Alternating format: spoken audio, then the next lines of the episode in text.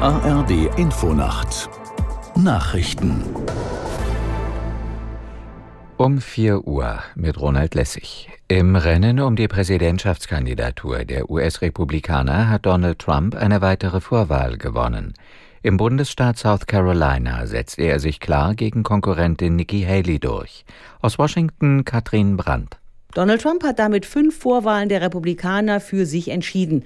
Am Nachmittag hatte er sich bei der CPAC feiern lassen, einem Treffen ultrakonservativer in der Nähe von Washington, D.C. Dort malte er ein düsteres Bild von der Zukunft der USA, die sich unter Präsident Biden auf der Überholspur in die Hölle befänden. Der Wahltag am 5. November werde für seine Gegner ein Tag des jüngsten Gerichtes, für seine Anhänger aber ein neuer Tag der Befreiung. Für Haley ist diese Niederlage besonders bitter.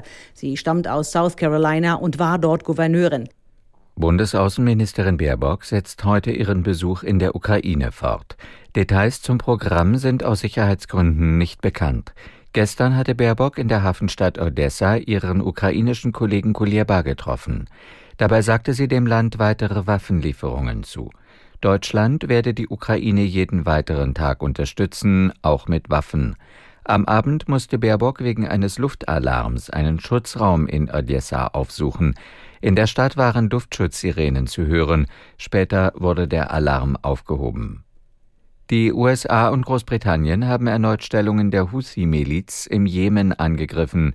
Wie das US-Verteidigungsministerium in Washington mitteilte, richtete sich der Einsatz gegen 18 Ziele an acht Orten.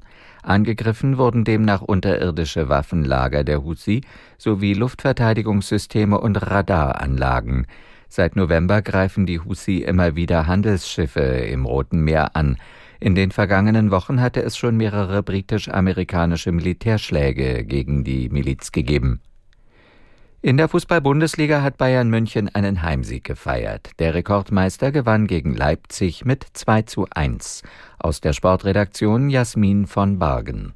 Stürmer Harry Kane traf doppelt im ersten Spiel nach der beschlossenen Trennung von Trainer Thomas Tuchel im Sommer. Ein glücklicher Sieg. Das 2 zu 1 fiel erst in der Nachspielzeit. Bereits am Nachmittag trennten sich Werder Bremen und der Tabellenletzte Darmstadt mit 1 zu 1. Ebenfalls nicht über ein 1 zu 1 hinaus kam der Tabellendritte Stuttgart gegen den 16. aus Köln.